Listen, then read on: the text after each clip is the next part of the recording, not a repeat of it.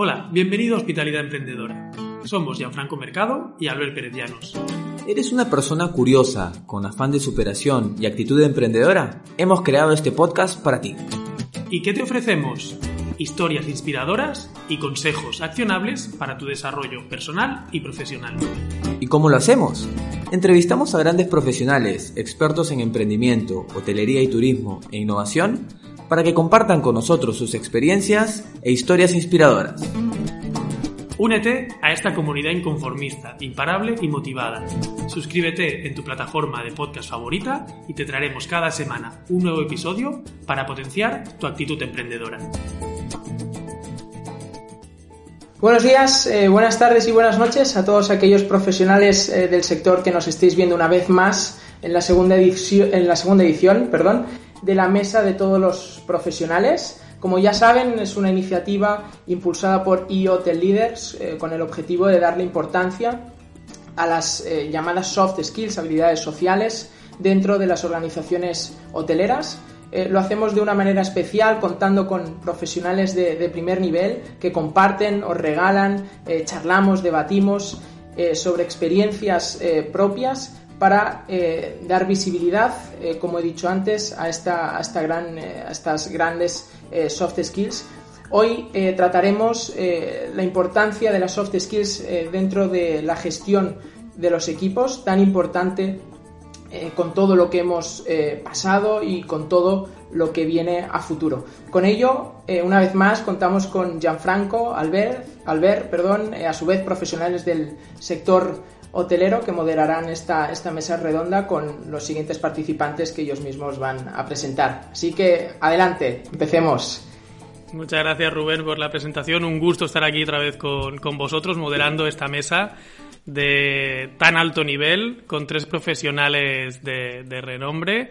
Tenemos hoy para, hablarnos de soft skills, como decías, a Alicia Reina, una experienciada directora en el eh, Midjourn de Ibiza y además presidenta de la Asociación Española de Directores de Hotel. Bienvenida, Alicia, gracias por estar aquí con nosotros. Hola, buenas, ¿qué tal, Albert? Bueno, eh, soy la presidenta, pero en Baleares de la EDH a nivel eh, regional. Vale. Pero bueno, mm, gracias por la bienvenida y estoy muy contenta de participar y poder intentar aportar mi, granito de arena en esta cuestión. Seguro que sí, seguro que nos, nos das eh, mucho contenido de, valor. También tenemos con nosotros a Gamal El Fakir Rodríguez, director de operaciones de Europa, Oriente Medio y África en Marriott eh, International, con un gran background eh, sobre todo en la parte de F&B, de Food Beverage. Bienvenido, Gamal, gracias por estar también aquí con nosotros hoy. Gracias, Albert. Es un honor compartir este panel con todos ustedes. Muchas gracias por la invitación. Y para cerrar este panel eh, multidisciplinar, diría yo, interdepartamental, ¿no? Vamos a ver un poquito de diferentes funciones del hotel. Tenemos también a un experto en sales, como es Alessandro Nicolini, sales manager en NH, en este caso en el NH Eurobuilding. Muchísimas gracias también por estar con nosotros, Alessandro, y bienvenido. Gracias a vosotros, Albert. Gracias, Gianfranco, y gracias a Rubén. Y un placer, la verdad. Así que lo que podamos aportar con Alicia y con Gamal, pues bienvenida sea. Es una gran iniciativa esta de Hotel Leaders, así que vamos a por ello. Muy bien. Gianfranco. Genial, empecemos entonces con la pregunta central, la que, la que irá llevando el debate. Vamos a ir viendo hacia dónde vamos con todas las experiencias que ustedes pueden compartir. Em, me gustaría empezar con, Alicia. Esta pregunta va a ir para todos, pero vamos a, vamos a empezar con un orden. Em, Alicia, me gustaría saber para ti qué son las soft skills y qué importancia adquieren en la gestión de equipos dentro de las organizaciones hoteleras. Bueno, las soft skills o habilidades blandas, eh, ¿me oyes? Es que no os oigo a vosotros, sí. Eh, pues son habilidades que están muy vinculadas al factor, al, ámbito social y emocional de, lo más importante en las empresas, las personas, ¿no? Las empresas al final las llevan las personas y esas personas pues eh, tienen eh, dos vertientes, ¿no? La vertiente de esas habilidades de ámbito social y emocional y las habilidades profesionales que son las hard skills que están en contraposición a eso. Yo os puedo decir que las hard skills en mi empresa han, eh, han tenido un, importante y un relevante papel, porque si os acordáis en la crisis de 2008 o 2009, pues nosotros justamente mi empresa se, se embarcó en una reforma faraónica del hotel en el mejor momento de los momentos posibles, ¿no? Eh, que financieramente pues estaba el país como estaba, pues a nivel, a, nivel Europa también, pero bueno, España sobre todo. Y nos encontramos que, que teníamos el hotel eh, patas arriba, todo por reformar, y los bancos de repente nos dijeron, no hay dinero, ¿no?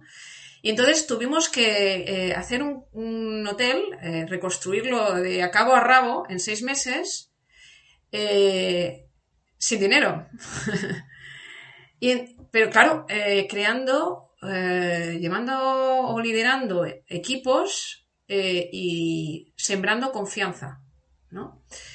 y eso, pues realmente en ese momento, sobre todo a todo lo pasado, que lo ves con un poco más de perspectiva, te das cuenta que en ese momento lo que realmente influyó eh, en que todo saliese adelante y saliese victorioso el proyecto y consiguiésemos eh, pues, eh, salvar a la empresa de una posible quiebra, fue sobre todo por las, las soft skills, de esas habilidades emocionales. Y lo digo sobre todo porque, aunque me veáis aquí muy metida en el sector, yo vengo, yo soy abogado, ¿no? Y he ejercido como abogado y yo he acabado en el sector hotelero desde hace más de 20 años, por una cuestión eh, accidental, pero, por, pero bueno, al final ha sido mi pasión. Me he dado cuenta, me, dejé la abogacía y dije, me metí en esto. Y, desde entonces, cada día me doy cuenta de que es más emocionante, te apasiona más y sobre todo por una cuestión y es porque estás tratando con seres humanos, con personas y es imprevisible. Y esto es una caja de sorpresas y el saber tú resolver situaciones imprevisibles día a día y saber resolver emocionalmente cuestiones que, están en tu día a día te hace más resiliente, te hace más persona, te hace más humano, te hace, te hace que estés eh, incluso más orgulloso de, esta profesión y de ver que las cosas eh, van hacia adelante, ¿no? Eh, supongo que, que, que me hará la pregunta de por qué razón o qué razones hacen que yo considere que estas habilidades son de enorme importancia, ¿no? A ver, yo podía, podía hacer aquí un libro o una tesis doctoral, que por cierto ya he acabado la mía y la acabo de depositar hace unos días. O sea que, pero podía hacer una tesis doctoral solamente del de tema de las soft skills. Pero las razones eh, que yo ah, pues pienso que ahora podríamos, tienen gran peso, ¿no? La primera es, estamos en un momento, un entorno que estamos viendo que es muy cambiante, algunos hablan del, del buca, que ya ha pasado al Bani, ¿eh? pero bueno, estamos en un entorno cambiar, cambiante, muy incierto, muy complejo, muy volátil, y esto eh, hace que realmente eh, lo que haga que sobrevivamos ya no son, eh, ya no son suficientes las habilidades, las hard skills, las profesionales, las de conocimientos, sino aquí la resistencia, la resiliencia se consigue con eh, este tipo de soft skills, ¿no? Estas habilidades emocionales de que, bueno, que, que sobre todo yo concentro en, una palabra, el saber resolver problemas, Y ser resistente emocionalmente a todo lo que viene, ¿no? y saber ser resolutivos y no paralizarte por el miedo, ¿no? La primera razón es esta, el entorno en el que estamos demanda este tipo de habilidades. ¿eh? En segundo lugar, eh, evidentemente nos hemos dado en cuenta todas las empresas de que las hard skills no son suficientes para navegar eh, ante la incertidumbre y ante situaciones en las que realmente se está viendo envuelta el sector turístico, el sector empresarial en general.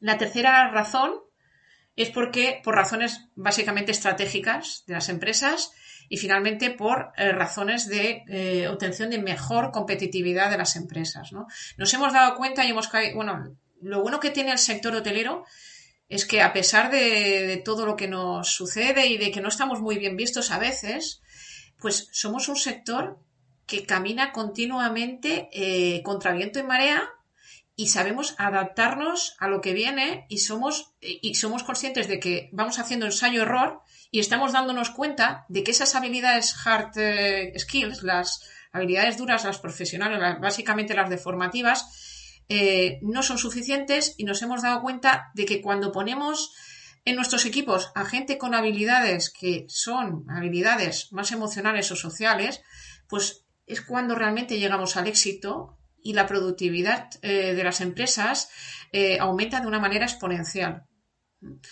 Esto es lo que nos hemos dado cuenta las empresas y en concreto el sector hotelero. ¿no? Y yo aquí querría hacer una pequeña puntualización y es que me gustaría que, que en el tema formativo nos hemos dado cuenta, bueno, desde que somos pequeños a nuestros hijos, a nosotros mismos, se nos ha formado en las habilidades formativas, en las hard skills, pero no se nos ha formado en las habilidades blandas, en las habilidades emocionales y sociales. Y eso eh, nuestra generación lo está pagando muy caro, nuestras generaciones lo están pagando muy caro, porque hay gente que realmente ha entrado en pánico ante esta situación, ¿no? Ante esta situación del COVID, ante esta situación de, pandemia, ante esta situación de crisis global, hay gente que ha entrado en, pánico. Y lo que hacen estas habilidades es un escudo eh, maravilloso, 360 eh, grados, ¿no? Que te permite caminar de forma sensata, tranquila, en medio de esta incertidumbre, este, este entorno. ¿no? Entonces, yo os digo que a mí estas habilidades me ayudaron a salvar a mi empresa y me están ayudando a, a sobrellevar esta situación que, es bastante dura para el sector y para cualquier ser humano, ¿no? Y me está ayudando también a ayudar a otros a sobrevivir en esta situación tan, tan complicada, ¿no? Entonces, básicamente, este es el resumen. Podría contar más anécdotas eh, sobre el tema.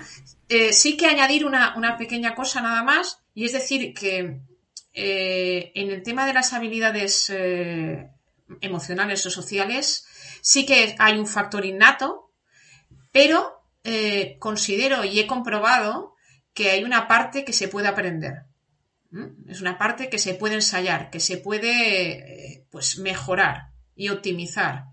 Y, pienso incluso que gente que no ha demostrado habilidades emocionales o sociales, eh, en situaciones críticas sacan algo de esas habilidades y es el momento en que tú puedes optimizarlas y sacarlas y hacerlas florecer, ¿no? Y bueno, básicamente eh, os podía soltar más, más, rollo, ¿no? De, toda la experiencia mía eh, empresarial, pero la dejo para más adelante y os explico más detalles eh, cuando hayan hablado mis, mis compañeros, porque si no, no les voy a dejar aquí. Además, estoy aquí frente a Marriott y frente a NH. que para mí pues son pues nada les tengo un, bueno una admiración son a mí la labor que hacen estas cadenas, pues a mí también las tengo muy. Yo no soy cadena, como decía el otro día en un podcast, no soy cadena porque no lo quiero ser, pero eh, admiro a los que hace, hacen un trabajo dentro de las cadenas y saben llevar equipos y estas dos personas que tenemos aquí, tanto Gamal como Alessandro, me consta por, por, lo que he averiguado de ellos que, que está muy bueno, que están eh, liderando equipos y de forma muy exitosa, con lo cual pues les dejo hablar a ellos y luego ya eh, Ampliaremos. Yo me, he apuntado algunas, algunos conceptos que has, eh, que has remarcado, me los he apuntado para analizarlos un poquito más adelante junto con Gamal y Alessandro, porque hablas de formación y creo que los tres tenéis background de formación, con lo cual también podemos hablar un poquito más adelante sobre, sobre ello. Gracias, Alicia. Vamos ahora con eh, Gamal. Gamal, para ti, la, misma, la misma pregunta. Vamos a empezar con esta pregunta inicial. ¿Qué son para ti eh, las eh, soft skills y qué importancia tienen en la gestión de, equipos dentro de las organizaciones hoteleras? Mm. Bueno, ya lo dijo todo Alicia. No, mentira. Vamos, podemos agregar un poco más. a ver, pues para mí los soft skills son más importantes que cualquier otra. Eh, hablemos de formación, hablemos de gestión de un hotel y, sobre todo cuando estás en una organización, a medida que vas ascendiendo en, la estructura jerárquica de la organización, es decir, comienzas a ser jefe, por supuesto, lo único importante desde mi punto de vista son los soft skills. Yo tengo en esta industria unos 35 años, de esos unos 20 años en alimentos y bebidas como director de alimentos y bebidas. Tú me preguntas hoy en día si sé hacer una piña colada y no la sé hacer. Los hard skills que aprendí en mis primeros años, ya yo no los uso desde hace 20 años. Es decir, a medida que vas ascendiendo en la, en la organización, recuerda, lo que estás haciendo es manejando gente y el manejar gente tiene solamente que ver con soft skills. Eh, yo siempre lo digo, yo siempre veo las cosas desde en tres dominios diferentes. A mí me gusta llamarlo dominios o ámbitos diferentes, ¿no? Cuando estás trabajando en cualquier organización, estás en el ámbito cognitivo, es el saber, tener la información, saber, saber de algo, ¿vale? Está el ámbito cognitivo de nuestras relaciones humanas, ¿no? En cualquier organización en la que trabajemos. El ámbito cognitivo es saber. Luego tienes un ámbito que yo llamo kinestésico, o eh, creo que es la palabra correcta en español, que es el saber hacer. Tienes el saber, tienes el saber hacer y tienes el saber ser, que es el dominio afectivo, ¿vale? Ahora bien, más hoy en día, más que nunca, el saber es popular. Todo el mundo tiene acceso al saber. Yo me meto ahorita en Google y pongo quiénes son las cinco personas que están conmigo en esta llamada, no me extrañaría si Google me da la respuesta. Estás con Rubén, con Gianfranco, con Alice, con Aliza. El saber se ha popularizado desde principios de los años 90 con la presencia del Internet. Cualquier información que quieras saber, la googleas y la consigues, ¿vale? Así que bueno, el saber ya no es como lo aprendimos todos nosotros cuando éramos jóvenes, como decía Alicia, teníamos a alguien en un salón de clase y nos pasaba información. Ahora todo es lo que llamamos en inglés learning from each other, ¿no? Yo escucho a, Alicia, escucho a Gianfranco, lo escucho a ustedes, aprendo, ustedes aprenden de mí, aprendemos juntos, ¿vale? Entonces, claro, el saber siempre va a venir naturalmente en cualquier intercambio eh, laboral que tengamos o cualquier intercambio social. El saber hacer, por supuesto, lo aprendemos sobre todo en los primeros años de nuestra carrera y en nuestra carrera en la hostelería es muy importante. Como saben, la hostelería pues está llena de oficios cualquiera de nosotros empezó en esta, en esta carrera porque nos, gustaban los vinos, nos gustaban los quesos, nos gustaba la cocina, la cocina tradicional del pueblo donde nacimos, eh, y toda esa parte de oficios, los oficios de antes, de los charcuteros, de los panaderos, de los cocineros, eso pues de alguna manera siempre ha sido muy lúdico, ¿no? Y nos ha traído siempre a esta industria, ¿no? La gran, la gran mayoría de gente que trabaja en hostelería, pues los atrae esa parte lúdica, ¿no? Pero eso es todo saber hacer, son todos esos oficios, ¿no? Pero a medida que vas creciendo, pues es estrictamente es la parte emocional, lo que yo llamo el ámbito emocional, el ámbito afectivo.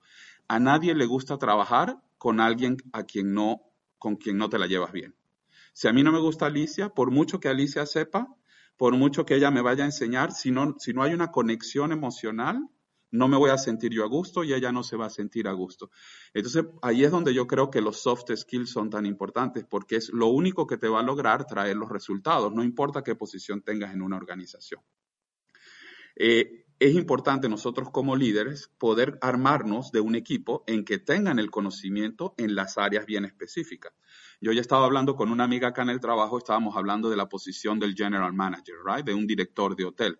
El director de hotel no tiene que saber todas las áreas de un hotel, sales and marketing, revenue, food and beverage, la habitación.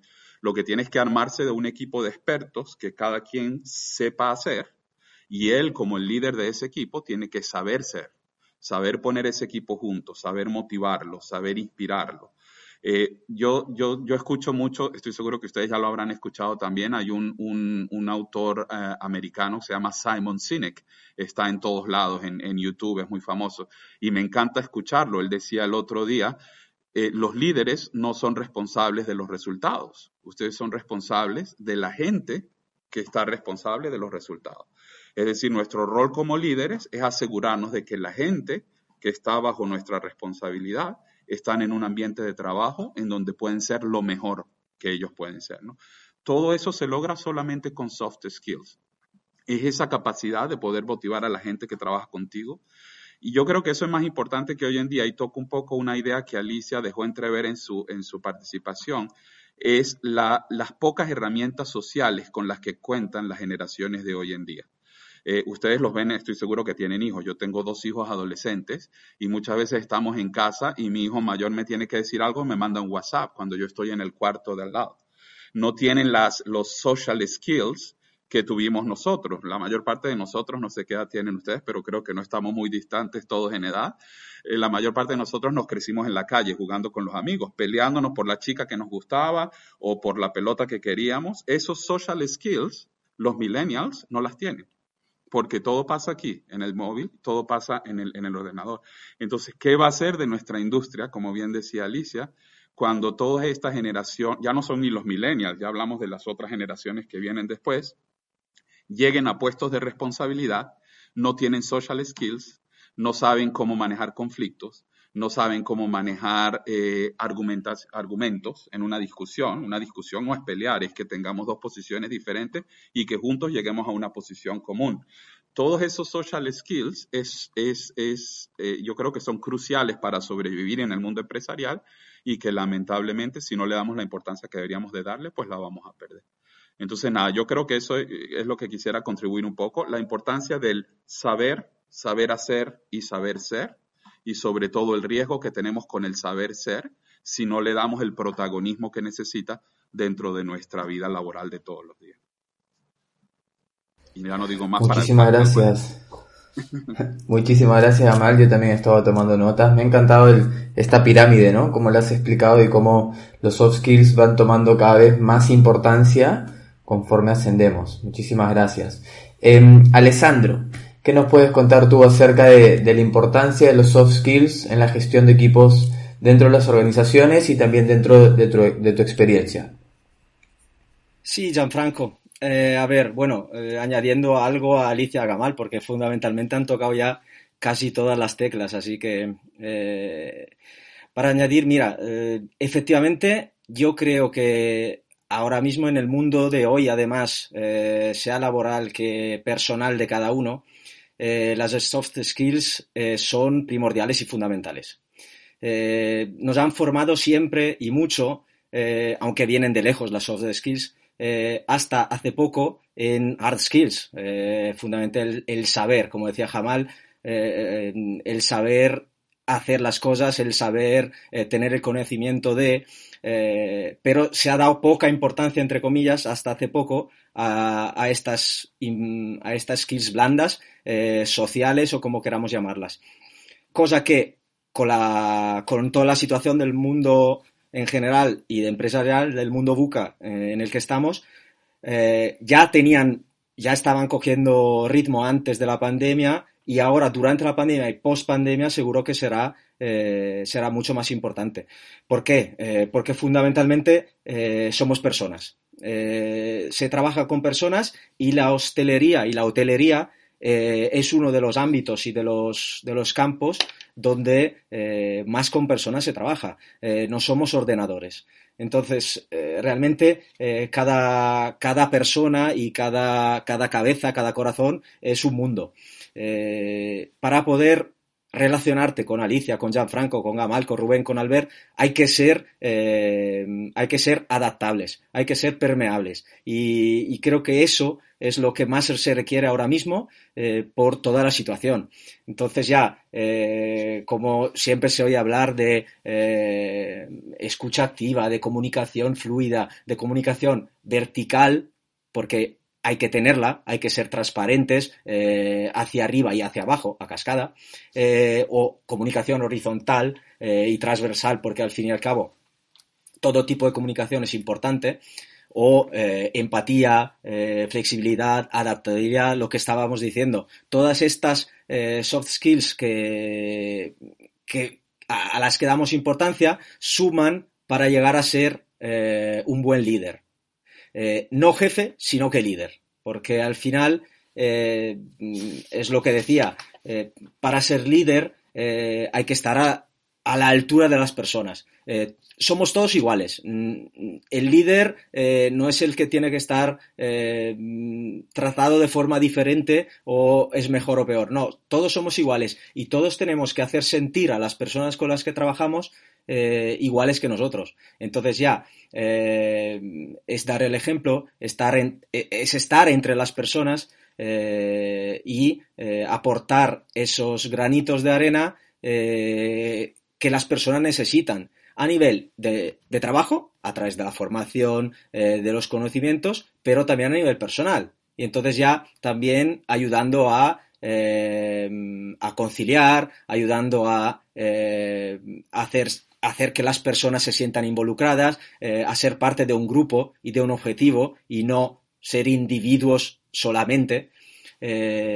y todo eso suma al, digamos, a, a la rentabilidad de la empresa. Entonces ya son importantes para la empresa, porque al final te ayudan a conseguir un objetivo, que al final las empresas buscan siempre ese número, pero sobre todo también para las personas, porque las personas eh, se enriquecen a través de, todas esas eh, habilidades que, eh, que se van sumando a través de todo esto, todo este digamos, formar parte del equipo y formar parte de, de enseñanzas eh, desde la empatía hasta, hasta la escuchativa y la inteligencia emocional.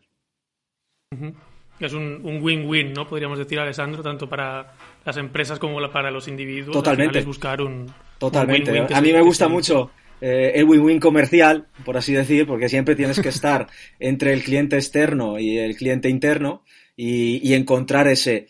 Eh, e, esa rentabilidad y, el hecho de que el cliente, al fin y al cabo, que eh, es tú, eh, es el que te da de comer, por así decir, que esté contento, eh, pero también a la vez tienes un cliente interno que también tienes que, ir enriqueciendo y ir, ir digamos, motivando y, y aportándole cosas, involucrándolo.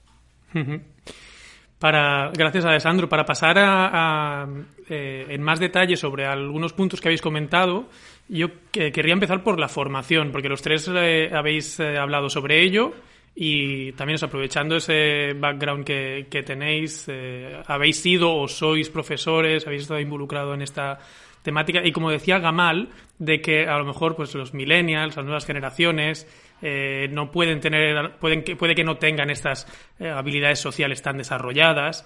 Eh, bueno, para una parte, para, para esta formación tenemos a esta gran iniciativa que es IoT Leaders, ¿no? Para fomentar esta, precisamente la formación en soft skills. Pero a mí me gustaría a vosotros, como a nivel individual, en vuestros equipos, ¿cómo lo hacéis? ¿Qué, metodología seguís o cómo fomentáis la formación de estas habilidades dentro de, de la empresa Em, si nos podéis dar pues algunos consejos o algunos eh, ejemplos, técnicas que hagáis dentro del equipo para aseguraros que cada uno de vuestros individuos, aparte de facilitarle una formación complementaria, en el día a día le, facilitáis esto. No sé si alguien quiere... Lanzo la pregunta al vuelo, si alguien quiere empezar. Pues mira, si te parece, empiezo yo y así rompo el hielo. Bueno, eh, hablabas de formación. Bueno, primero decirte, eh, yo, yo estoy dando formación de dirección hotelera eh, en la WIP, en el máster de, dirección turística y gestión hotelera. Y lo que sí que te puedo decir es que sí que noto, como ha dicho Gamal, que, que tenemos aquí millennials en estado puro, ¿no? A los que eh, es... Eh, yo me agoto mucho las clases, se lo digo siempre, porque es que intento reactivar ese cerebro que tienen maravilloso para que eh, conviertan ese cerebro en algo que realmente sirva para resolver problemas, para realmente dotar de fuerza esas habilidades sociales que tienen, como he dicho antes, todos tenemos, pero muchas veces no se ponen de manifiesto hasta el momento en que te encuentras en una situación de crisis real. Entonces yo procuro en, mis clases eh, colocarles en una situación eh, que sea, con ejemplo, bueno, con prácticas que hacemos bastante interesantes de, equipo, en el que al final ellos se generan un conflicto entre sus equipos y esos conflictos los tienen que eh, acabar resolviendo. ¿no?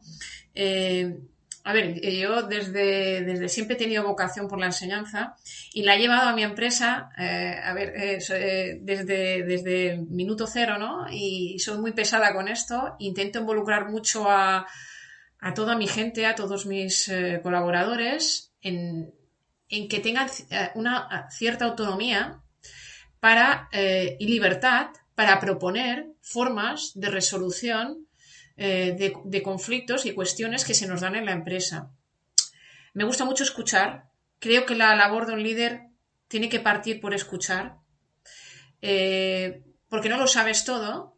Y a lo mejor alguien que tú consideras que no tiene la formación, las hard skills, eh, tiene una mente abierta y a lo mejor te está planteando una solución a la que tú, en la que tú no habías caído y que precisamente es una solución que rompe un poco los esquemas, pero es la vía mm, más interesante para resolver un conflicto que tú no, no te habías planteado porque no estabas en esa sintonía, ¿no?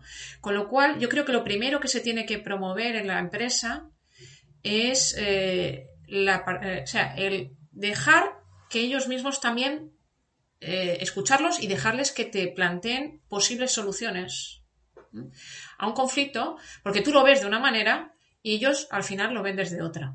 Yo también eh, les hablo mucho, tanto en mis clases como a, mis equipos, de los eh, seis sombreros de, Eduardo Bono.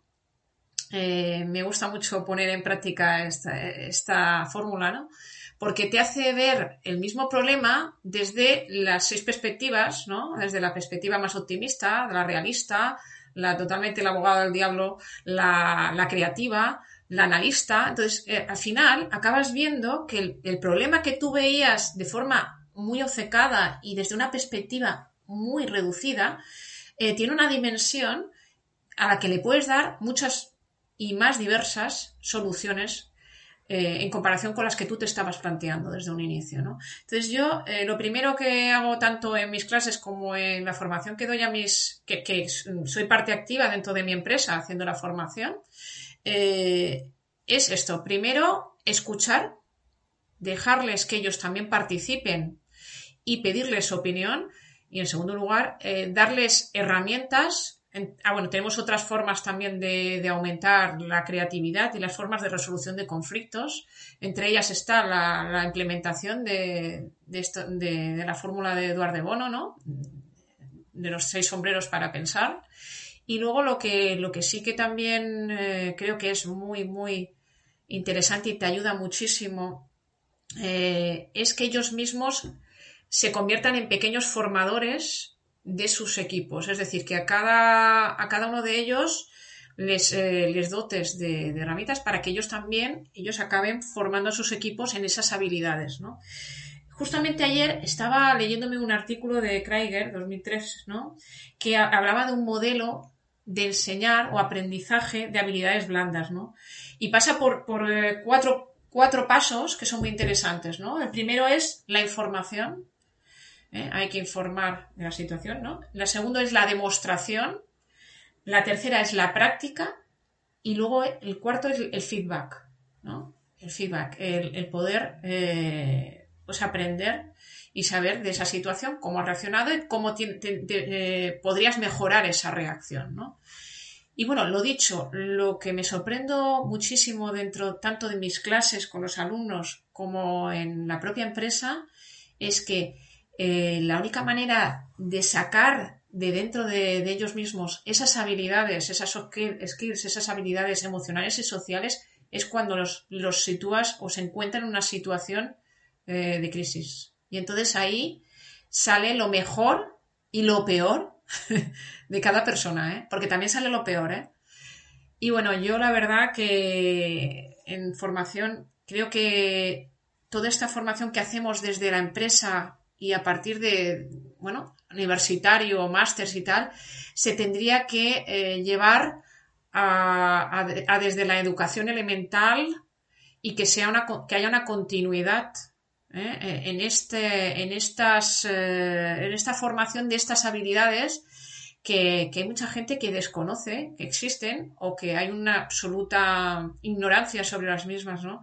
Y yo creo que tenemos que dar visibilidad a esas, a esas habilidades y yo, bueno, ya te digo, eh, mm, también me dedico a hacer charlas y conferencias en, institutos y en colegios. Y ahí eh, es cuando más me divierto, porque es que es cuando me doy cuenta de que tenemos un diamante en bruto con estos jóvenes, pero que los están atontando de mala manera con tanto TikTok y tanto, tantas redes sociales, tanto Instagram, y tantos eh, influencers y tal. Los están atontando de mala manera y no son conscientes de ellos. Y hay que sacarles de ahí, abrirles la mente y, bueno, y al final descubres que tenemos ahí eh, un potencial muy, muy interesante, ¿no? Entonces, bueno, en fin, eso sería mi, mi aportación respecto a formación y bueno, espero que, que bueno, eh, que supongo que Gamal y Alessandro tendrán otra perspectiva, y, pero bueno, esta es la mía. Sí, Gamal o Alessandro, quien quiere contar. Voy, voy yo, voy yo. Alessandro, venga, dale, Alessandro. Sí, que eh, estoy muy de acuerdo con todo lo que ha comentado Alicia, ¿eh? porque al fin y al cabo yo también soy profesor en una escuela de turismo eh, para la parte de comercial y gestión de eventos.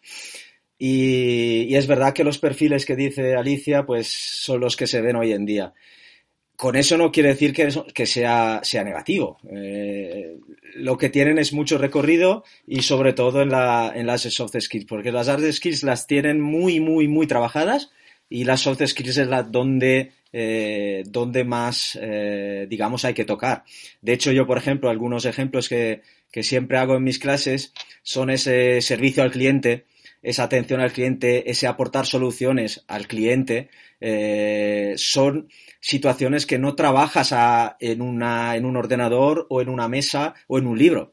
Son situaciones que, eh, que van cambiando y van sucediendo y ocurriendo en el día a día. Esas soluciones que tú aportas eh, son soluciones que, que tienes que ir razonando con la cabeza y con el corazón y eh, en, el mismo momento.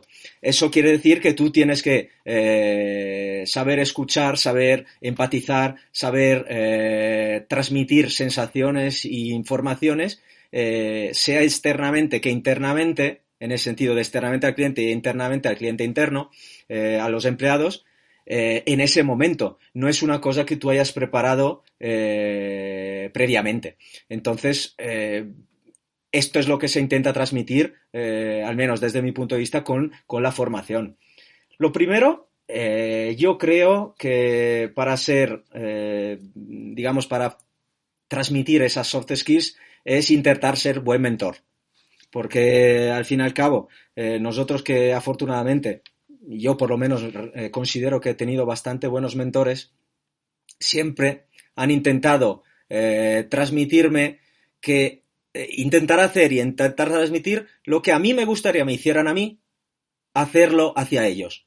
Entonces, eh, al final, nosotros somos parte del equipo, somos uno más.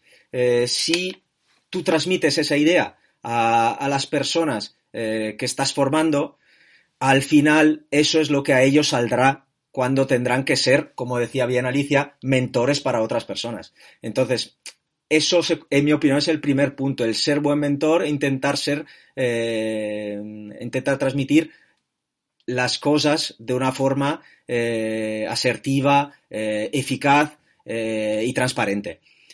Obviamente, con esto ayudas también a fomentar responsabilidad y autonomía. si tú escuchas activamente y intentas involucrar a las personas, ellos sí que te aportarán ideas, te aportarán soluciones, eh, te aportarán eh, soluciones y, sobre todo eh, mm, buenas, buenas salidas a todo lo que se pueda, digamos, enfrentar la empresa o incluso tu departamento o, o, el recepcionista con el cliente o el comercial de cara a la empresa externa y, mm, y al final es lo que eh, a ellos ayuda a crecer. Entonces, en mi opinión, la formación es eh, desde ese punto de vista de, eh, de, formar mentores que luego formen a, su, a la vez a personas. Muy buena. Y Kamal, ¿cómo, ¿cómo, haces tú en, para fomentar esa formación? Sí, me gusta mucho la idea. ¿Me escuchas bien, verdad? Sí. ¿Me escuchan bien? Vale. La idea de, mentores que menciona Alexandro, y les voy a, echar un cuento, como decimos nosotros, una historia que me pasó a mí en, eh, eh, hace unos años atrás. Eh, en el 2015 yo llego al, me contrataron en el hotel, en la escuela hotelera de Le Roche, en Suiza. Yo venía de, de Puerto Rico, de un hotel, vivía en la industria, pero siempre me ha gustado mucho la formación me contrataron como gerente de programa para todas las materias prácticas, ¿no? En, en, Le Roche. Eh, entonces, nada, llegué. Mi primera impresión en la escuela, pues yo me burlaba un poco de mis profesores, ¿no? Mi rol, yo no daba clases directamente, pero tenía los profesores de servicio, de cocina, de, de gobernanta, etcétera, ¿no? Y yo me burlaba un poco de los profesores porque todos los profesores eran muy de la vieja escuela, ¿no? Te estaba hablando de gente que tenían cincuenta y tantos años, sesenta años, ya próximos a jubilarse esos metres de hotels tradicionales, ¿sabes? De, de, la época de antes, estaban enseñándole a los estudiantes cómo hacer terrinas, cómo hacer una demi-glace con huesos, que ya nadie las hace. Entonces yo me burlaba mucho de, ellos, ¿no? Porque decía que estaban eh, todavía en el siglo pasado, que a la nueva generación de estudiantes había que enseñarle más cosas del mundo de hoy en día, ¿no? De los negocios, de los diferentes conceptos de alimentos y bebidas, etcétera, ¿no? Un día llegó a una clase, me acuerdo de un profesor que se llamaba el profesor Milón, eh, era una clase sobre vinos suizos. Entonces él tenía a todos los estudiantes, ustedes saben cómo son esas escuelas hoteleras suizas, son todos chinos, ¿no? Porque bueno, eh, son escuelas muy, muy, muy costosas, entonces bueno, todos los estudiantes son chinos o hindúes, ¿no? Eh, ya no se ven de todas partes del mundo, sino más que todo asiáticos, gente con mucho dinero y porque son escuelas muy costosas. Entonces yo llego a la clase, yo estaba vigilando las clases de los profesores y dije voy a, visitar, a vigilar la clase del profesor Milón, que tenía 63 años, no se podía jubilar porque no había ahorrado lo suficiente, pero era muy apasionado por su, por su área, ¿no? Entonces, nada, cuando yo entro al salón veo una planta de viña, ¿no? Era un, un, curso sobre los vinos suizos. Entonces, él tenía una rama completa, una, una rama completa de una viña suiza encima de la mesa, tenía botellas de vino entonces, nada, pues yo veo la viña, yo dije, bueno, me siento en los últimos puestos detrás de los estudiantes y veía a todos sus estudiantes chinos con las laptops de última generación y empieza a hablar el profesor Milón sobre ese vino suizo. Y yo veía a la chica que estaba enfrente mía, una china que parecía que tuviese 15 años, 16 años, con la computadora, preguntaba cuál es el nombre de la viña, iba, la buscaba en Google, iba montando un ebook el, el, el, libro, la clase duró una hora y la chica iba a todas las páginas de Google, agarraba el nombre de la viña, agarraba el nombre de la botella y, en una hora que, que duró la clase, la chica montó prácticamente un ebook sobre la clase, sobre el tema que le estaba dando. Entonces, bueno, yo la miraba con asombro, por supuesto, yo nunca podría ser tan rápido en la, en la, computadora. Terminó la clase, se van todos los estudiantes, hasta luego, señor Milón y señor Milón, todo el mundo muy contento con el profesor y yo estaba un poco ofendido. Yo dije, y yo voy a ver al profesor y le digo, mire, profesor Milón, eh, yo entiendo que es importante enseñar la viña, eso es todo muy bonito, pero fíjese, hasta una estudiante del primer semestre, en cuestión de 45 minutos, eh, hizo una, un libro prácticamente de su clase y usted viene a la clase sin ninguna herramienta pedagógica. Y el profesor Milón me dijo, mire, Gamal, yo sé que eso es importante, pero yo creo que mi trabajo como profesor, fue una lección que nunca olvidaré, mi trabajo como profesor, más que darles el conocimiento, el saber del que hablábamos, que ellos lo van a buscar, es encender esa llama, esa ilusión por la industria. Eh, si yo logro encender esa llama, yo ya estoy haciendo mi trabajo como profesor. Y me dijo, así que antes de regañarme o de llamarme la atención, esperemos el fin de semana a ver qué hacen esos estudiantes y hablamos la otra semana. Me dijo así. Yo dije, ok, vamos a esperar la otra semana. Ese fin de semana, todos los estudiantes del salón que no toman vino, los chinos no tienen vino como parte de su cultura, se fueron todos los estudiantes a hacer una degustación de vinos en diferentes casas vinícolas y logró despertar esa pasión por la industria, logró despertar esa llama hacia la, hacia la industria. Y a la semana siguiente yo fui, le pedí disculpas, le dije, mire, profesor Milón, usted me enseñó una gran lección, realmente más importante que el conocimiento es lo que tú dices, va un poco con la idea que tú dices, Alexandro, de mentorías. Si logramos encender esa llama, sobre todo en estas generaciones que, que no tienen esos social skills que tuvimos nosotros, yo creo que ya estamos logrando más de lo que podemos lograr con cualquier información. Así que la formación me parece que tiene que tener siempre eso, eso en cuenta. Encender esa llama, motivarlos, que ellos salgan de una clase enamorados y diciendo, esto es lo que yo quiero hacer por el resto de mi vida. Si logramos eso, vamos a tener buenos hoteleros en el futuro. Eh, ustedes lo ven hoy en día, la mayor cantidad de, de, profesionales es todo en digital marketing, es todo lo mismo, ¿no? Todo lo que es digital y gente que se dedica solamente a ser influencer. o hacer, vamos, todo lo que estoy seguro que es necesario, pero esa esencia de, amor por la profesión creo que es importante. Recuerden que la hotelería es una empresa de servicio, nuestro rol es servir a los demás. Si no tenemos social skills, ¿cómo podemos servir a los demás? Hagámoslo todo desde Instagram, pero no, no podemos hacer un check-in y crear una, una un buen momento en un huésped solamente por Instagram. Necesitamos esos social skills. Así que me gusta mucho esa idea de mentoría y yo creo que, es definitivamente una de las más, de las más a conservar. Me gusta a mí también muchísimo el tema de las mentorías y creo que en IoT Leaders lo vi no hace mucho, justamente eh, publicaron acerca de la importancia de tener un mentor eh, y creo que también es el rol de todos nosotros, de los que ya estamos dentro del sector, de recibir a esta nueva generación y de ser mentores, ¿no? Y, de poder formarlos y, mostrarles el camino. Eh, quiero echarle un cable a los millennials porque creo que tienen muchísima esperanza y muchísimo que aportar, porque, porque también creo que en nuestra generación tampoco nos enseñaban los soft skills eh, y todos hemos ido aprendiendo haciendo, ¿no? Eh, entonces también creo que eso es, el rol del mentor es clave. Si puedo agregar en eso, ser mentor no es siempre alguien con más experiencia que uno. Ser mentor puede ser un colega de trabajo, o sea, tenemos que estar a la escucha siempre y por eso creo que Alessandro o Alicia habló de comunicación es bien importante. Esa habilidad de comunicar hacia arriba, hacia abajo y hacia los lados el mentor puede ser alguien incluso por debajo mío, no necesariamente tiene que ser un superior, pero esa habilidad de estar a la escucha y de tener la, humildad de aprender de los demás, creo que es, la clave. Exactamente. Perdón si interrumpo. Eh, estoy totalmente de acuerdo con Gamal. Es lo que, lo que habíamos dicho antes. O sea, al final eh, es echando un cable, como dice Gianfranco, a los millennials, es que tienen mucho más conocimientos que nosotros realmente. Eh, en muchos casos, a nivel tecnológico, a nivel de, de estudios incluso, tienen casi, no digo, obviamente más experiencia que nosotros que llevamos como Alicia, 20 años o, más de hacer las cosas a la perfección en un, en un sector, experiencia no, no van a poder tener efectivamente más que eh, más que nosotros. Pero a nivel de conocimiento, posiblemente muchos, muchos, yo me he encontrado eh, muchos alumnos eh, de 10, 15 años menos que yo, los millennials, como, como comentamos, igual incluso con más conocimiento que, yo. Pero a la vez, lo que tiene, lo que pueden aprovechar de, para mejorar es, como decimos, esta eh, comunicación y sobre todo esta, esta curiosidad que podamos transmitirle, como decía muy bien Gamal, que eh, de, nuestro sector. Y eso no vale solo para el sector de la hotelería, porque al final ahora, hoy mismo, hoy en día, eh, va a afectar a incluso a la vida personal. Añadiría una cosa en el tema de la formación. bueno, totalmente de acuerdo con mis compañeros, tanto con Gamal como con Alessandro en la mentorización también he tenido experiencia.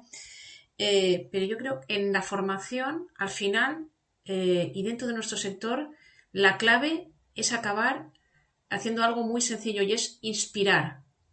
Cuando tú inspiras a alguien, eh, no solamente ganas tú, sino gana el otro, es un win-win. Y además hay una satisfacción mutua que al final se ve y, se queda la recompensa en, lo que realmente estás, eh, te, sientes como si estuvieses viviendo un momento eh, que realmente es productivo para ambos y al mismo tiempo dices, realmente estoy en esta profesión y cada vez me, enamoro más de esta profesión y he conseguido inspirar a otros. Eh, yo creo que al final inspirar eh, que está, está en, la piel de, lo que es una, mentoría, es lo que realmente conduce y da sentido a lo que hacemos dentro de nuestra profesión. Eh, yo me he dado cuenta cuando estábamos, eh, os comentaba de, la crisis esta de 2008-2009, yo me di cuenta de que había gente que me seguía, estando realmente en el peor momento de mi vida, la gente te seguía y, decían, no, yo contigo a muerte, creo y confío en lo que estás haciendo. Y eso es el inspirarlos y que ellos se muevan y se emocionen por ese proyecto en el que estás mm, caminando sobre arenas eh, movedizas es realmente lo que realmente mm, hace que sigamos muchos de nosotros en esta profesión. Entonces, yo estoy muy de acuerdo con los dos y, bueno, realmente mentorizar, inspirar, es el culme, bueno, es lo que culmina a, nuestro, a nuestra profesión y le da mucho sentido, ¿no? La verdad que estamos aprendiendo muchísimo aquí con ustedes. Eh, para ir cerrando un poco la participación de todos con una última pregunta acerca de los retos y los desafíos que, que se vienen. Hemos hablado acerca del el, entorno que cambia, volátil, de la adaptabilidad. ¿Cuáles, ¿Cuáles creen que son los principales retos y desafíos eh, a la hora de gestionar los equipos? ¿Y qué consejos le darían a los profesionales del sector eh, de aquí en adelante para gestionar a sus equipos? La lanzo ahí también la pregunta por si alguien la quiere agarrar primero. venga, ah, pues, vale, vale. venga, venga, Alessandro, tú, que yo siempre me, me tiro ahí a, aquí a ser la primera. Venga, tú, Venga, empiezo yo, vale. Eh, Mira, Gianfranco, en mi opinión, el reto más grande que, hay ahora mismo es la comunicación. Como decía bien Gamal, estamos en un mundo acostumbrado eh, a comunicarnos por WhatsApp, por email, eh, por eh, incluso por señales de humo antes de hablar con la persona. lamentablemente, porque te repito, eh, lo he visto hasta hace poco, como bien decía Gamal, de un ejemplo de su hijo en la habitación de al lado mandándole WhatsApp, eh, o de clientes que antes de llamarte o antes de, eh, de hablar contigo o verte, te escriben un mail para cualquier cosa. y esto vale también, lo, lo, digo, por nosotros de la hotelería hacia afuera. Quiero decir, no es solo la culpa del cliente, es lo que también estamos haciendo en general en el mundo. Entonces, en mi opinión, uno de los primeros retos es la comunicación en ese sentido. La comunicación tiene que ser fluida, tiene que ser transparente, tiene que ser eficaz. Eh, no puede ser eh, no puede ser dada así eh, por, por trámites que a veces son digamos muy demasiados directos o, o demasiado digamos impersonales eh, la comunicación te ayuda, sea a nivel vertical, hacia arriba y hacia abajo, y que a nivel transversal. Eh, y al final, esa comunicación eh, no siempre puede ser a través de una, como decíamos, de un, de un, email y de un WhatsApp. Y, las generaciones de hoy en día están yendo hacia ello. Y, eso yo creo que es uno de los retos, de los retos más grandes que hay que afrontar. A nivel de recomendaciones, eh, podría terminar diciendo, eso eh, es, mi, es, mi, idea, es mi opinión, que lo más importante es, al final es, eh, es ser uno mismo. Porque siendo uno mismo y hacer, como he dicho antes, lo que nos gustaría hicieran con nosotros, es la mejor forma eh, en mi opinión, de, relacionarse con las personas. Entonces, eh, si seguro que a mí, a, mí me gusta que me hagan lo que, eh, lo, que me traten bien, lo mejor posible, que se comuniquen conmigo con calma, con tranquilidad, con transparencia, mm, como decía Alicia también, inspirándome. Y entonces, si yo lo hago con los demás, pues posiblemente recibiré lo mismo. Si no hago eh, estas acciones, es cuando recibo lo que no me gusta. Eh, puedo hacer también un ejemplo eh, muy claro. Muchas veces se tienen jefes, no líderes, que gritan, mandan de formas igual demasiado bruscas, demasiado directas. Realmente es ahí cuando tienes el obstáculo de tener que, eh, digamos, de tener ese cambio eh, a, tener una comunicación más asertiva, más fluida y, a mejorar. Entonces, al final, si tú haces las cosas de una forma, eh, digamos, agradable, escuchando, aportando, involucrando, es cuando eh, recibes lo mismo. Entonces, al final, para concluir y dejar eh, las ideas que tengan Alicia y Gamal, es sobre todo eso. Yo creo que ser uno mismo y, sobre todo ser eh, intentar hacer las cosas de una forma que nos gustaría hicieran con nosotros. Venga, Gamal, y así yo acabo, como, fui la que empecé, acabo yo.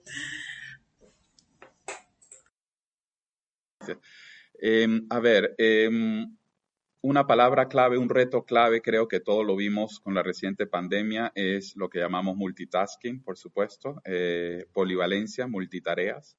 Creo que todos lo vimos desde marzo del año pasado con, la, con la, el desastre que tuvimos en nuestra industria, la cantidad de gente que ha perdido sus, sus empleos, la importancia de saber hacer más cosas a la vez, de tener esa capacidad de hacer eh, eh, diferentes tareas al mismo tiempo, ¿no?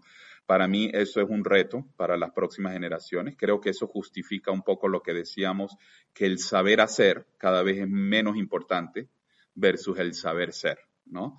Eh, y ahí es donde vemos que los soft skills ganan más protagonismo que los hard skills, ¿no? Hoy en día, yo se los digo por mis hoteles, yo tengo 45 hoteles en mi portafolio en seis países diferentes. En los últimos 12 meses nos hemos visto en la triste posición de eh, votar por lo menos a unos 5.000 a 6.000 personas que perdieron sus empleos porque claro, con la situación del coronavirus, los dueños no aguantan más el, el, struggle desde el punto de vista financiero, tuvimos que recortar. Hoy en día en todos mis hoteles estamos revisando nuestras estructuras organizativas, nuestras, nuestros organization charts en los hoteles y le estamos pidiendo a la gente sean más polivalentes. Es decir, el saber hacer pierde protagonismo. Yo creo que eso es un reto para los años que vienen tener esa mentalidad de business owners, ¿no? Es un pecado que siempre cometemos los hoteleros. ¿Por qué los restauradores independientes son más exitosos que los hoteleros? Porque ellos pueden pivotar fácilmente cuando las, las adversidades están a, golpe de, de, la esquina, a vuelta de la esquina, ¿no? Para nosotros los hoteleros somos, es más difícil pivotar, es más difícil ajustarnos, ¿no? Porque somos, tenemos una mentalidad muy, muy tradicional en cómo vemos las cosas. Esa mentalidad de business owner, de, emprendedor, creo que es uno de los retos también que tenemos. Y eso es un soft skills, porque no es conocimiento de números, eso lo hacen los contadores, es la capacidad de pensar como un hombre de negocio. Un hombre de negocio no se acuesta esa noche sin saber cuántos covers hizo en su restaurante, cuántos revenue y cuánto le costó el payroll. No espera hasta el final del mes, como hacemos los hoteleros, Esperamos al final del mes a que el director de, finanzas nos mande el estado de resultados a ver si los payroll expenses eran muy altos o eran muy bajos, ¿no? Nosotros podemos esperar hasta final de mes porque somos hoteleros. El gerente de un restaurante en cualquier lado en España no puede dormir esa noche si no sabe si hizo el suficiente dinero para pagarle a los empleados al día siguiente. Si no tiene dinero, pues no llama a ese empleado, llama solo los que puede cubrir, porque tiene que break even, ¿no? Entonces, yo creo que esa mentalidad es bien importante y como hotelero siempre la olvidamos y es un gran reto, es un soft skill también que creo que tenemos que desarrollar. Muchas veces tenemos esa idea clásica de que somos hoteleros. Yo siempre lo digo, Marriott, nosotros, nuestro negocio no es vender habitaciones de hotel y no es vender hotel. ¿Cuál es el negocio de nosotros, Marriott, como compañía? Nosotros vendemos marcas. Tenemos 30 marcas, las que teníamos con Marriott y las que adquirimos cuando compramos Starwood hace tres o cuatro años. 30 marcas diferentes, Ritz Carlton, W Hotel, St. Regis, etcétera. Cuando hay un dueño que quiere hacer negocio, porque son los, la gente los dueños de los hoteles, nosotros no somos dueños de los hoteles, dice, yo tengo un hotel, quiero que lo opere Marriott, viene Marriott y le ofrecemos con cuál marca la quiere. Entonces estamos en el negocio de vender marcas, realmente ya no siquiera. Entonces eso creo, esa mentalidad creo que es parte de los soft skills que, me parece que son retos importantes. La multitareas y esa capacidad, ese business acumen, esa, esa mentalidad de owner, owner's mindset, que me parece que es importante como soft skills que debemos desarrollar en, en nuestra generación. Y le dejo algo a Alicia. Alicia, para terminar. Bueno, me han dejado los resquicios, pero de ahí cogeré algo. bueno, mira, a ver, eh, yo los consejos que me han venido muy bien eh, en mi profesión han sido, lo primero, eh, identificar muy bien el talento humano, orientarlo y potenciarlo. Que me he encontrado muchas veces, que se cumple la frase de Albert Einstein, ¿no? De que todo el mundo es un genio, pero si juzgas a un pez por su habilidad de escalar un árbol, eh, pasará su vida entera creyendo que es inútil, ¿no? Entonces, hay que saber identificar talento y para qué es ese talento, ¿no? Cuando tú colocas a una cámara de pisos buenísima que la tenías de gobernanta y la pones en otro puesto que no es el, bueno, o la camarera de piso la pones de gobernanta porque es la siguiente que le tocaría y te das cuenta que era muy buena como camarera de pisos, pero no es buena como gobernanta porque la estás poniendo a hacer eh, una cuestión que es liderar, que para lo que no está preparada, está más eh, preparada pues para, para, recibir en cierta manera una serie de instrucciones, ¿no? Entonces eh, es importante identificar muy bien el talento. En segundo lugar, y eso sí que me ha, me ha sido muy muy útil eh, para sobrevivir en la empresa ha sido rodearme de los mejores. Eh, eso ha sido para mí, yo me he dado cuenta, de, bueno, el, el, mediocre se rodea de los que son peores de él, ¿no? Pero rodearse de los mejores y no tener ninguna envidia de que tienes a uno que es mejor que tú. Es que yo prefiero estar en el equipo de, ¿no? Si me tiene que operar alguien, que me opere el mejor, ¿no? Y si tiene que hacer, llevar mi empresa adelante, que esté rodeada de los mejores, ¿no?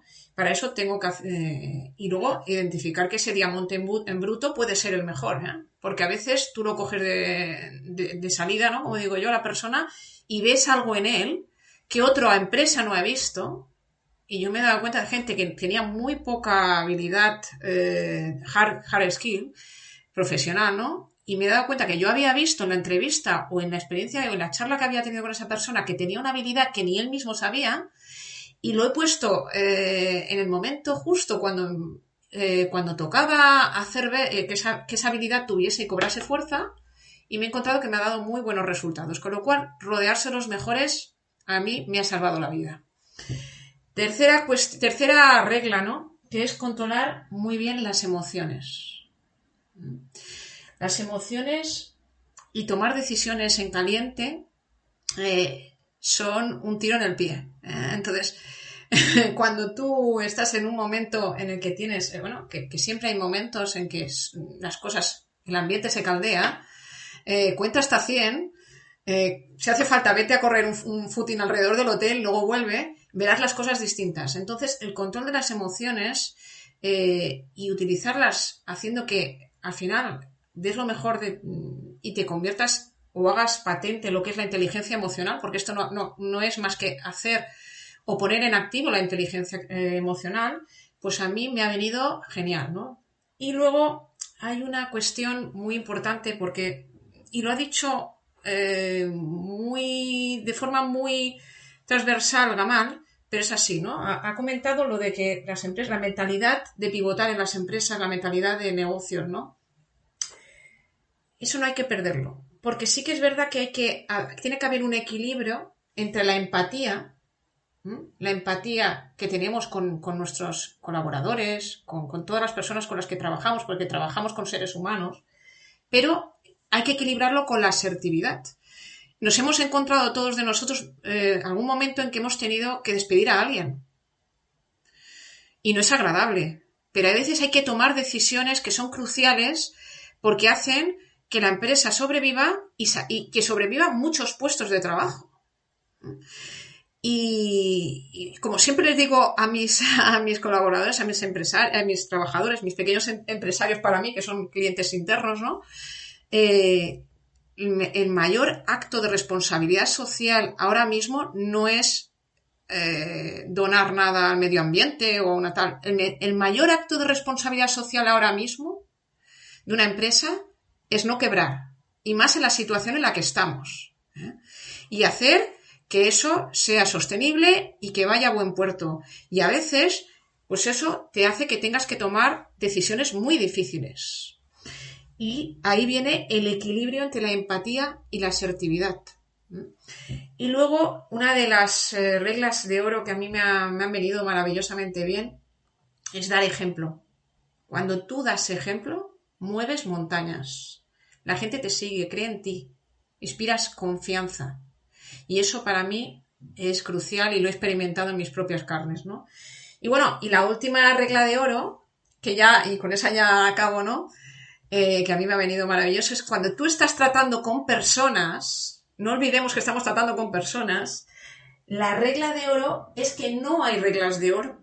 Como dijo George Bernard Shaw, al final te das cuenta de que estás todo el rato aprendiendo de cada situación, con lo cual rompes cada vez las reglas, pero siempre eh, sin perder el camino para que, eh, hacia donde quieres ir, ¿no? Y es hacer que mucha gente, muchas familias sigan comiendo de, tu empresa, que sigas eh, aportando valor y riqueza a la sociedad con tu empresa, tomando las decisiones que tengas que tomar difíciles o no difíciles, ¿no? Entonces estas son mis reglas de oro, que al final la última rompe todas, pero, pero que también vale. ¿eh? Perdona, yo, yo, sé que ya estamos terminando, pero hay algo que Alicia menciona que a mí me parece súper importante. Si me permites rápidamente, no quito mucho tiempo. Lo que dice en relación a los empleados. Es muy bonito escuchar a las empresas diciendo que para nosotros los empleados es lo más importante. Pero si no hay negocio, no hay empleados. Entonces, es, es, muy bonito y suena muy poético y que es mi, mi, principio de responsabilidad social y los empleados es lo más importante. Pero es que si no hay negocios, todos esos empleados no tienen trabajo. Entonces, esa, esa, esa mentalidad yo creo que es importante y es uno de los grandes retos. Esas habilidades de entender que al fin de cuentas es un negocio y que si no protegemos el negocio, el negocio cierra y si el negocio cierra, los seis empleados que tenemos se van a su casa en paro porque no hay negocio. Entonces hay que saber poner las cosas en su contexto. Eh, por supuesto que es importante los empleados, pero el negocio para mí eh, no es que sea más importante, pero tiene que ser una de las prioridades para poder generar riqueza. Si no hay empleo, si no hay negocio, no hay empleados y no hay riqueza. Así que eso me parece que es una, una regla de oro muy valiosa, Alicia. Perfecto. Rubén, te dejamos que cierres esta, esta gran mesa redonda. Sí, eh, realmente eh, por la línea de lo que acaba de decir eh, Gamal, me gustaría concluir con una frase que han nombrado diferentes personajes públicos. Cuida de tus empleados, que ellos cuidarán de tus clientes. Es por ello que manifiesto, acentúo más todavía la importancia eh, de estas soft skills, la importancia de la comunicación, la importancia de inspirar, eh, la importancia de, la mentoría eh, para, que los equipos fluyan, para que se encuentren, para que esta situación buca se pueda combatir, para crear atmósferas felices y para crear atmósferas que, puedan sacar adelante también toda esta situación eh, que estamos viviendo hoy en día. Así que eh, solo me queda dar eh, gracias, dar las gracias a Alicia, a Alessandro, gracias Gamal por regalarnos, por compartir experiencias, conocimientos con todos nosotros y creo que esta masterclass ha sido, va a ser y será muy inspiradora para todos aquellos jefes de departamento, todos aquellos que quieran liderar eh, un equipo para que tengan una base y sepan eh, por dónde empezar eh, a liderar en el siglo XXI. Así que muchas gracias y nos vemos pronto, nos vemos muy pronto con, con la siguiente mesa de todos los profesionales. Gracias a todos. Gracias a vosotros. gracias. Gracias. Muchas gracias. Gracias. Un placer.